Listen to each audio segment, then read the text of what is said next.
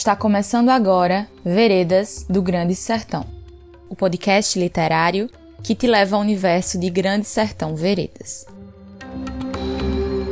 Eu sou Aimee Vasconcelos, sou professora de português, artista, atriz de teatro e estaremos juntos em todos os episódios deste podcast. Primeiro programa, vamos conhecer quem foi Guimarães Rosa, situá-lo no modernismo brasileiro e começar a falar sobre o enredo da obra, considerando que só aprofundaremos o enredo ao decorrer dos episódios.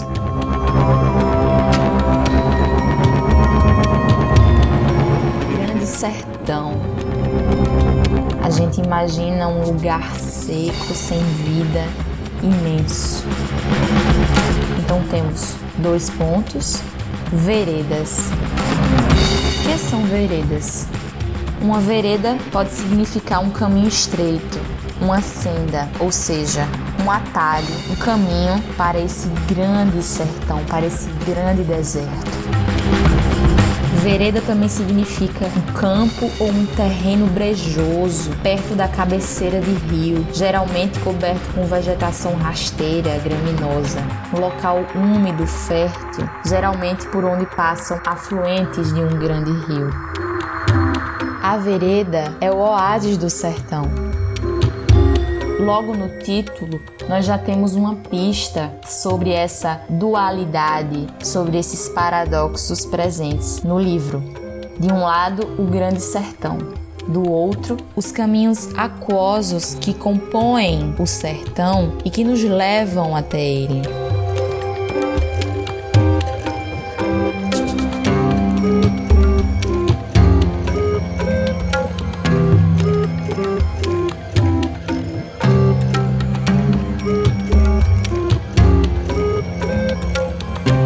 Correr da vida embrulha tudo. A vida é assim. Aperta e daí afrouxa. Sossega e depois desinquieta. O que ela quer da gente é coragem.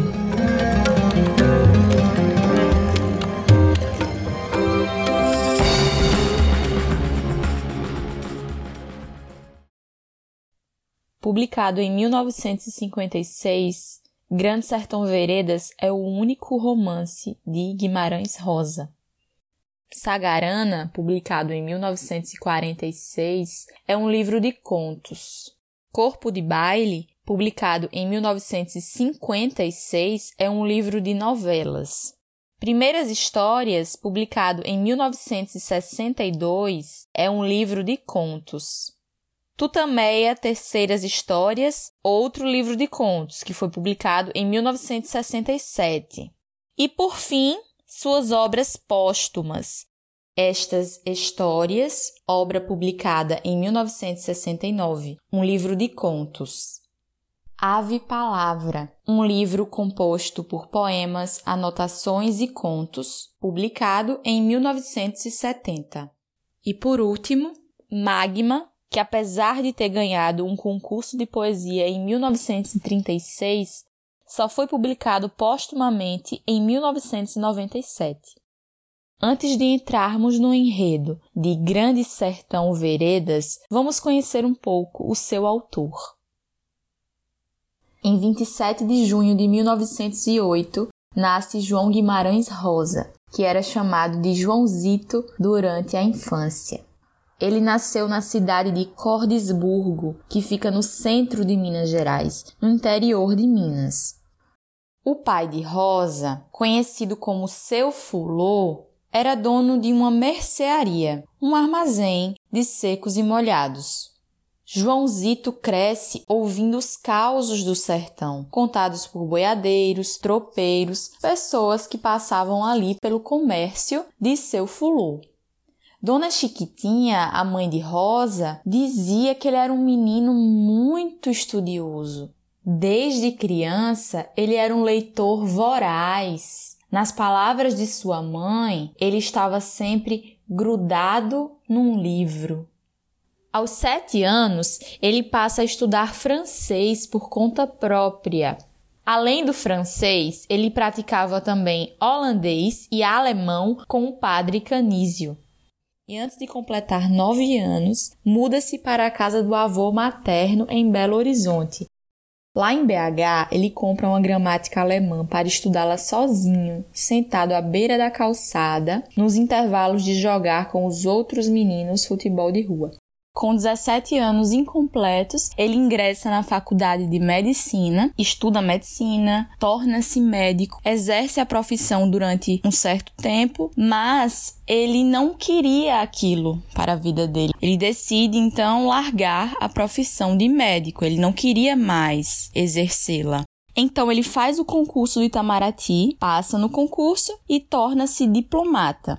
Vinícius de Moraes, que também era diplomata, contou a Antônio Cândido que tinha um amigo do Itamaraty que escrevia seus contos como se estivesse escrevendo um documentário, porque ele tinha fichário com nome de plantas, de animais. Então, em 1946, quando Rosa publica Sagarana e Antônio Cândido lê, na mesma hora ele identifica: ah, então é esse o amigo do Vinícius, o qual possui o fichário. De modo geral, a literatura do Rosa é uma literatura que busca reproduzir o sertão do Brasil, os costumes, as pessoas, a linguagem utilizada pelas pessoas, a paisagem. Acontece que nós também nos deparamos com palavras que são inventadas, Guimarães Rosa ele inventa muitas palavras. Então, às vezes você vai pesquisar uma palavra. Aconteceu muito isso comigo. Eu estava lendo o livro, não conseguia compreender que palavra era aquela. Pesquisava no Google e quando eu estava pesquisando, estava crente de que eu conseguiria achar no dicionário. Todos os resultados da pesquisa estavam relacionados a Guimarães Rosa. A palavra havia sido inventada por Rosa e só estava ali no livro Grande Sertão Veredas nomeamos neologismo essa criação de novas palavras ou a atribuição de novos significados a palavras já existentes. Alguns neologismos, como a palavra descomeçar, são facilmente compreendidos. Não temos no dicionário a palavra descomeçar. Não existe no vocabulário ortográfico de língua portuguesa.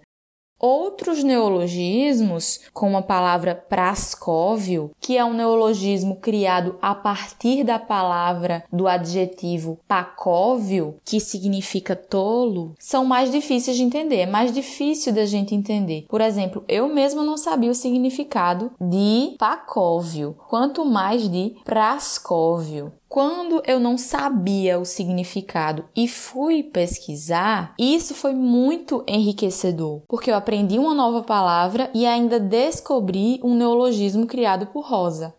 É muito importante pesquisarmos os significados das palavras que nós desconhecemos, em qualquer que seja o texto. Não conhece uma palavra, procure o significado dela. Isso fará com que você amplie o seu vocabulário e ainda compreenda melhor o texto.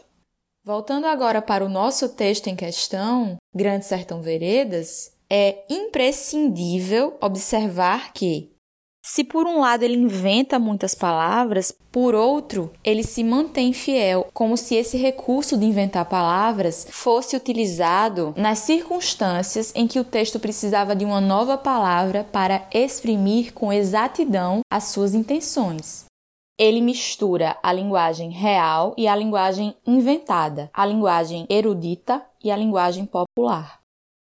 Dessa forma, Guimarães Rosa cria uma experiência de leitura única, diferente de qualquer outro livro que já foi escrito em língua portuguesa.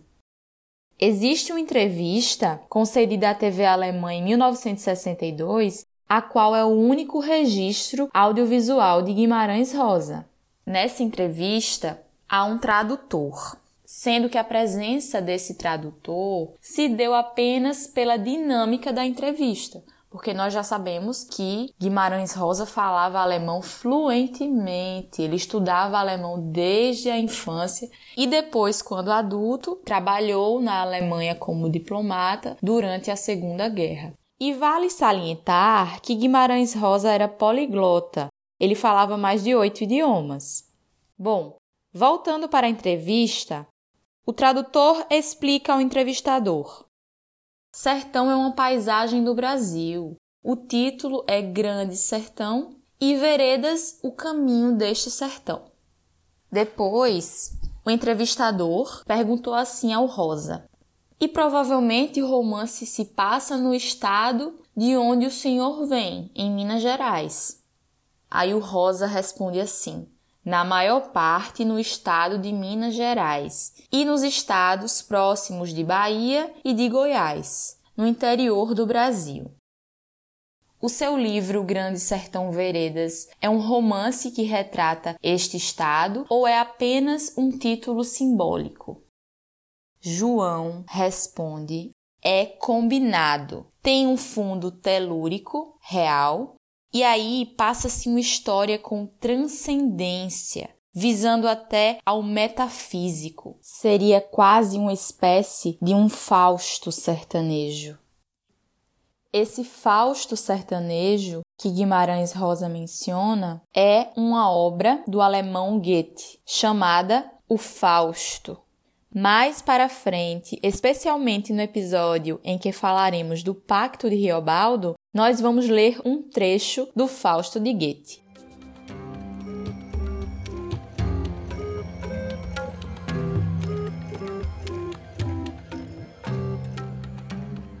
E qual é a história de Grande Sertão Veredas? Esse livro conta a história de Riobaldo, o personagem principal, o narrador da obra, um ex-jagunço que, já velho, está narrando sua história de vida a um interlocutor, um doutor da cidade, que está visitando sua fazenda e escuta todo o relato de Riobaldo sem proferir nenhuma palavra. Nós só sabemos da existência dessa pessoa com quem Riobaldo conversa porque o próprio Riobaldo o menciona, sendo que em nenhum momento a voz desse interlocutor aparece. Até mesmo as vozes de outros personagens são narradas segundo o próprio Riobaldo. Então, tudo aquilo que é contado é contado a partir da memória de Riobaldo, não são os personagens que falam. É Riobaldo quem conta a história, quem rememora os acontecimentos, as falas das pessoas. O interlocutor, o doutor da cidade, em nenhum momento fala durante o livro.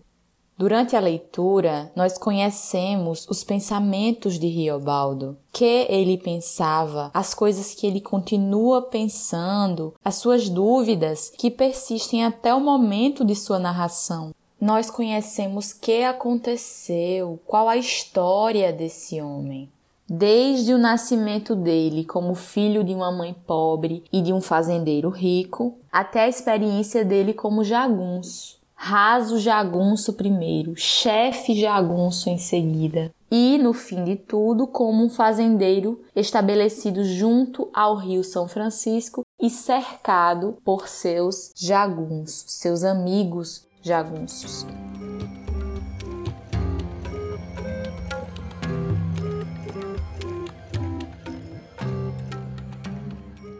Convido agora o professor Arturo Gouveia, que é doutor em literatura pela USP e estará conosco durante alguns episódios deste podcast.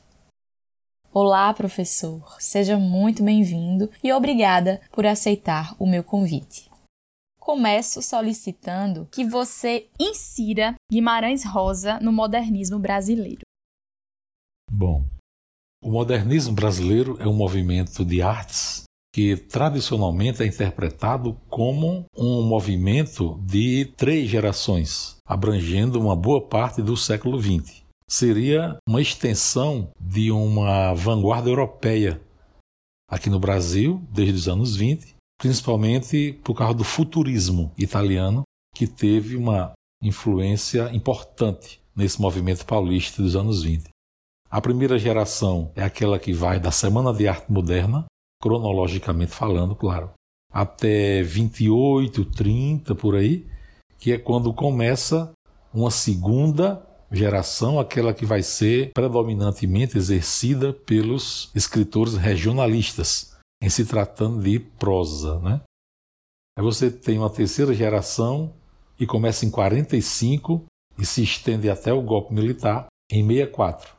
Aí de lá para cá, um consenso na crítica é que não existe mais propriamente é, nem geração, nem mesmo escola literária. Mas entre, digamos assim, 45 a 64, é essa a terceira geração e é nessa que se insere Guimarães Rosa. Eu sigo aqui o raciocínio, um achado muito interessante de Alfredo Bose a respeito dessa terceira geração, que é o quê? Existem aí predominantemente duas linhas, duas concepções estéticas. Uma é a da poesia concreta, é de uma literatura mais urbana, uma literatura mais afinada com a modernidade progressista, aquela modernidade que é mais de uma propaganda capitalista, eu diria assim, é uma autoimagem mais positiva do próprio capital. E a outra linha é a que segue Guimarães Rosa. É a linha voltada para a retratação do atraso do país, das piores pendências e tendências que o capital tem, que é a, digamos, o atraso mesmo, é uma modernidade negativa, como já é abordado, por exemplo, em Os Sertões de Euclides da Cunha. E é bom lembrar que Guimarães Rosa era um leitor assim, um fã mesmo, confesso, do livro Os Sertões Euclides da Cunha, e ele puxa muito aquela retratação do sertão assim, de um Brasil mais desgraçado mesmo, para essa obra que é Grande Sertão Veredas, não só, né, mas os contos também dele. Arturo, você poderia explicar um pouco mais essas duas grandes tendências seguidas pela terceira geração do modernismo? Esta visão de duas tendências predominantes na literatura brasileira desta terceira geração, isso é uma interpretação muito profícua, muito inteligente de Alfredo Bose. Ele destaca isso aí em uns textos, mas ele não desenvolve. Porém, só a identificação disso já é muito boa para trabalhos posteriores, né? Então, o Brasil está dividido não só em literatura, mas em termos de artes em geral, em duas tendências nesse período do final dos anos 40 e dos anos 50 para frente. A primeira tendência é aquela de interpretação, de representação artística da zona urbana, das capitais, de um surto muito grande de industrialização que o Brasil tem e de uma concepção de modernidade, iniciativas novas por parte do governo e também por toda uma burguesia que está inspirada na expansão norte-americana na época. Isso é o Brasil que vai culminar ou vai ter um dos grandes projetos que é a construção de Brasília. E com o que bem sintetiza isso aí é aquela, aquela máxima, digamos assim, de propaganda de JK, que é 50 anos em 5. Então esse acúmulo, essa celeridade em termos de progresso que não tem digamos, nada anterior, não tem precedentes na história do Brasil. Mesmo os grandes avanços trazidos por Getúlio Vargas nos anos 30 e uma parte de 40 ainda não tem a mesma intensidade que o Brasil vai ter em termos de progresso e de novas relações internacionais com os Estados Unidos, não mais com o domínio inglês, porque a Europa estava decaída por causa da Segunda Guerra e tal. Isso é uma, um contexto novo que está surgindo e você tem como representação bem típica dessa tendência aí a poesia concreta. A poesia concreta está interessada em representar muito mais o progresso, novas formas de interpretação, novas formas de atuação artística que vem de uma nova vanguarda europeia e também norte-americana aí desse período e que está muito mais presa, limitada aos progressos que vêm, que aparecem né, e que caracterizam essa zona urbana. Por exemplo, o primeiro manifesto dos poetas concretos é o plano piloto para a poesia concreta. A gente sabe que o plano piloto é o nome do plano que deu origem a Brasília. A segunda tendência, inteiramente diferente dessa, é de uma literatura que opta pela representação, pela tematização artística de um Brasil muito pobre. O Brasil do interior, secularmente condenado ao chamado descaso governamental. de um coronelismo que perdura apesar dos avanços da República.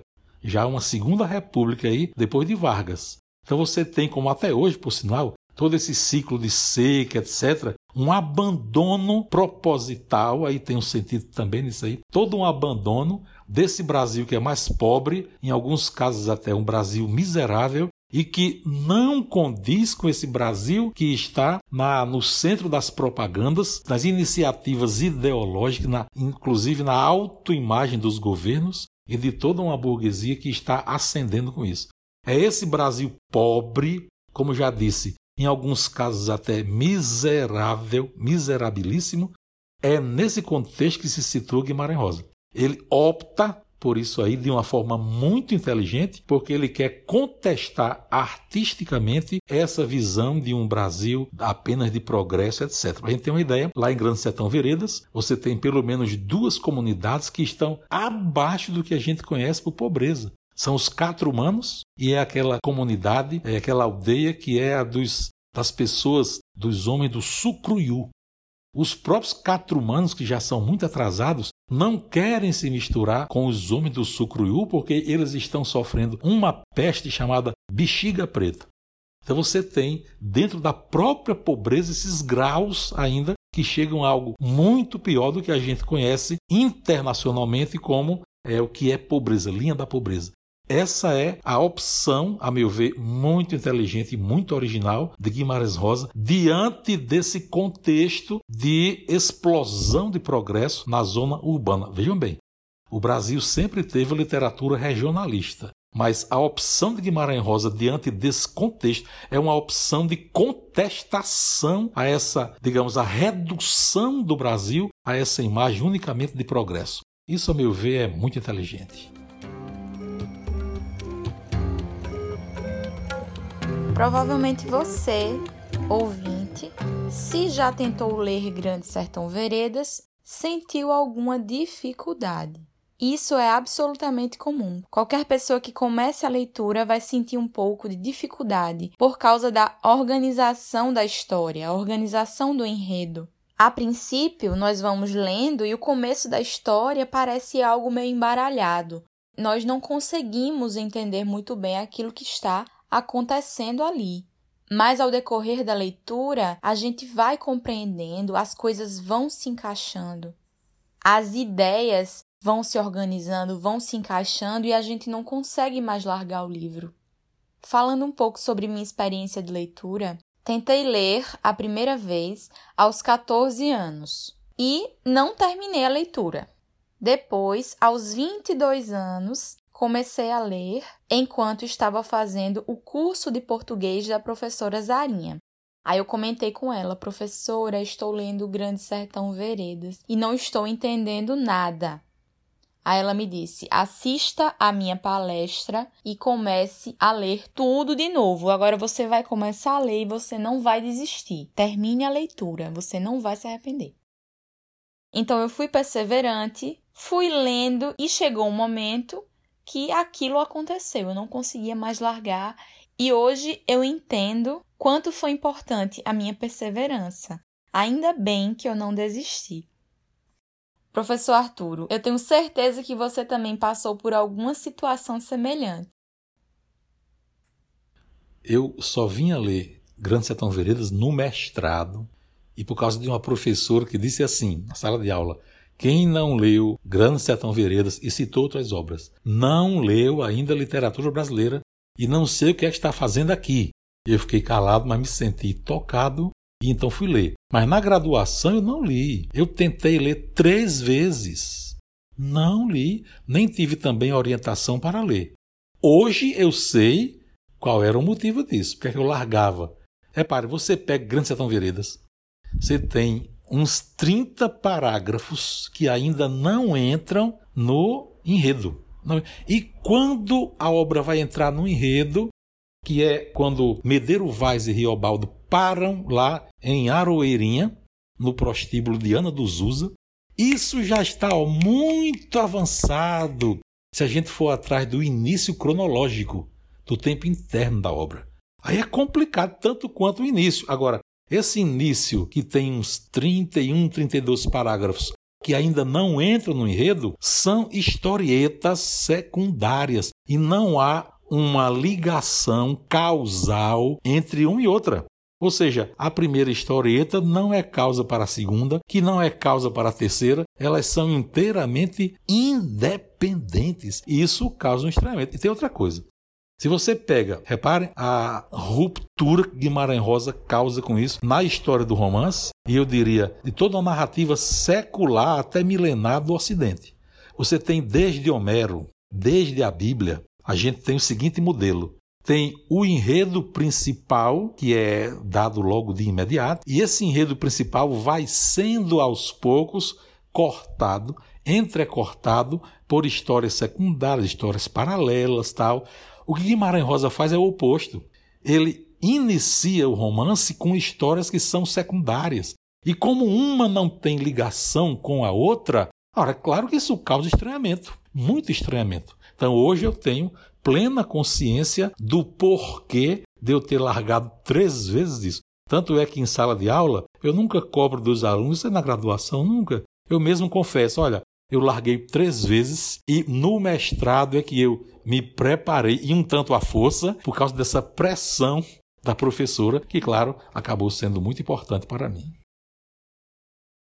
Agora, eu e Arturo vamos ler duas cartas trocadas entre Fernando Sabino e Clarice Lispector. É muito interessante porque a gente vai observar, lendo essas cartas, que mesmo Fernando Sabino e Clarice Lispector mesmo esses dois grandes escritores da literatura brasileira sentiram uma certa dificuldade para ler Grande Sertão Veredas. Nós não queremos assustar você, ouvinte. Nós queremos te dizer que é absolutamente normal sentir um certo estranhamento. Entretanto, esse estranhamento não pode fazer com que você deixe de terminar a leitura, hein?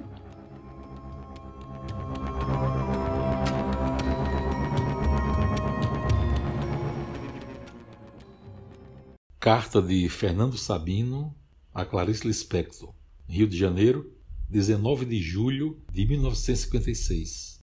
Clarice, o melhor de tudo, porém, é o livro do Guimarães Rosa, não o Corpo de Baile, que não li, mas o Grande Sertão Veredas, que estou na metade e é obra de gênio. Não deixo por menos. Adeus, literatura nordestina de cangaço, zelins, gracilianos e bagaceiras o homem é um monstro para escrever sobre jagunços do interior de Minas e com uma linguagem que nem Gil Vicente, nem ninguém. Meu entusiasmo é de quem não terminou a leitura. Pode ser que não sustente, mas duvido. Se recebeu, leia. Se não, me diga que mando. No princípio, dez primeiras páginas é meio assim, assim, custa um pouco a engrenar, mas de repente a gente se embala no ritmo dele e não larga mais. Fernando Sabino. Vocês estão vendo aí, ó, até um escritor como Fernando Sabino teve dificuldade no início. Ele diz, ó, no princípio, dez primeiras páginas é meio assim assim. Ó. Depois é que você vai entrar na engrenagem e, como ele diz aqui, não vai largar mais. Então vejam que isso parece que todo mundo, todo leitor passa por isso. Então você, leitor, não se sinta culpado quando tiver aquela vontade de largar, mas você não faça isso. Você resista e continue porque é próprio da obra isso aí, né? Carta de Clarice Lispector a Fernando Sabino. Washington, 11 de dezembro de 1956. Terça-feira. Fernando, estou lendo o livro de Guimarães Rosa e não posso deixar de escrever a você. Nunca vi coisa assim é a coisa mais linda dos últimos tempos. Não sei até onde vai o poder inventivo dele, ultrapassa o limite imaginável. Estou até tola. A linguagem dele, tão perfeita também de entonação, é diretamente entendida pela linguagem íntima da gente. E nesse sentido, ele mais que inventou, ele descobriu, ou melhor, inventou a verdade. Que mais se pode querer? Fico até aflita de tanto gostar. Agora eu entendo o seu entusiasmo, Fernando. Já entendia por causa de Sagarana, mas este agora vai tão além que explica ainda mais o que ele queria com Sagarana. O livro está me dando uma reconciliação com tudo, me explicando coisas adivinhadas, enriquecendo tudo. Como tudo vale a pena. A menor tentativa vale a pena. Sei que estou meio confusa, mas vai assim mesmo, misturado. Acho a mesma coisa que você. Genial. Que outro nome dar? Esse mesmo. Me escreva, diga coisas que você acha dele. Assim eu ainda leio melhor. Um abraço da amiga Clarice. Feliz Natal!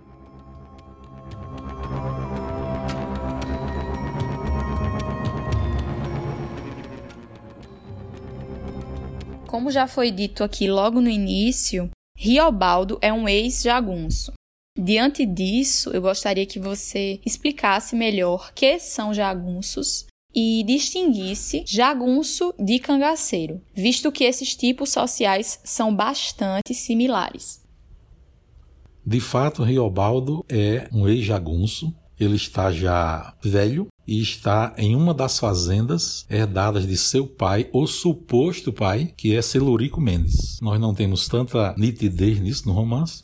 E ele divide uma outra fazenda que ele tem com ex-companheiros dele na, em toda a saga que ele tem, que ele conta aí. É um ex-jagunço. Agora, qual a diferença histórica? E essa diferença também aparece na literatura entre jagunço e cangaceiro.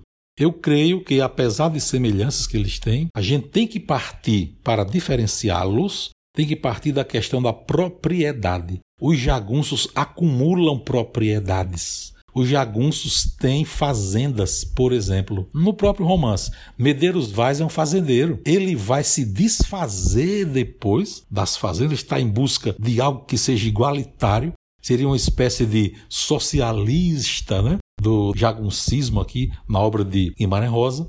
Mas ele é fazendeiro. Antes é contado todo um histórico dele que mostra isso. O Joca Ramiro é também um fazendeiro. Ricardão é fazendeiro, como Hermógenes. Eles acumulam propriedades e propriedades que são fixas. É diferente dos cangaceiros primeiros cangaceiros são muito mais pobres. Tem nem o que comparar nisso aí. E eles são nômades e não conseguem acumular propriedade, nem se deter em propriedades, até porque eles estão muito próximos de uma ameaça de destruição, de, de assassinato por parte da polícia. Não é o caso aí dos jagunços de Guimarães Rosa, que estão muito afastados da zona urbana do Brasil. Esse território, que é bastante vasto, envolve o sul da Bahia, o norte de Minas e uma parte de Goiás também. Está situado a oeste do Rio São Francisco, e isso é, pelo contexto, muito longe para a organização das capitais no Brasil e de onde a polícia, de onde a maior parte mesmo da força repressiva parte. Por exemplo, né? Zé Bebelo, é bom lembrar, ele vem com mais de mil homens, que são oficiais e soldados, para destruir os jagunços. Ele não vem para prender, não vem para simplesmente reprimir, conter. Não é isso. Nas palavras dele mesmo, explicitamente colocadas, até para animar os que estão com ele, ele vem para aniquilar, para liquidar mesmo, em definitivo, toda e qualquer força dos jagunços. Mesmo assim, ele perde a guerra. Porque não há uma logística suficiente, não há uma ferroviária, por exemplo, não há uma, uma malha ferroviária como os americanos tinham desde o século XIX. Essa comparação é importante para a gente mostrar o atraso do Brasil aí, ó, que por sinal continua né, de alguma forma até hoje, o chamado descaso governamental aqui no Brasil. Os jagunços crescem exatamente por causa dessa ausência do governo aí para o que seria um progresso nacional, etc. Isso não acontece. E Zé Bebelo e seus homens vão perder a guerra de uma forma até humilhante, porque eles não têm de fato como se expandir, mesmo com toda a força numérica que tem, não tem como se expandir em termos de estrutura material que os sustente. A meu ver, isso aí é uma recriação de Os Sertões, de Euclides da Cunha. Você tem quatro expansões, né? quatro expedições, melhor dizendo, que vão sair é, da zona urbana para Canudos, lá no final do século XIX, na Bahia, todas quatro vão ficar encurraladas. Três delas perdem a guerra, porque exatamente por isso não havia, na época, nenhuma infraestrutura que apoiasse de fato o, as expedições governamentais. E olhe que em Grande Sertão Veredas o tempo já está bastante avançado, já é início aí do século XX, nas primeiras décadas. Obrigada pela sua participação, professor. Obrigado também. Só lembrando aqui o óbvio, Grande Sertão Veredas é um marco internacional na literatura, nas narrativas, e é um livro que tem que estar no programa de letras. Eu digo isso porque na minha época não estava. Eu não tive nenhuma aula sobre isso. Apenas uma menção aqui, outra ali de alguns professores, mas não um curso. Hoje, o que eu faço sempre que eu posso é oferecer na graduação mini cursos, ou que eu chamo de cursos marginais, só sobre um tema, ou seja, uma única preocupação é colocar para os alunos Grande Sertão Veredas na, numa ordem linear, para os alunos conhecerem o enredo. Porque o que vem depois é mais complexo, fica para outro momento.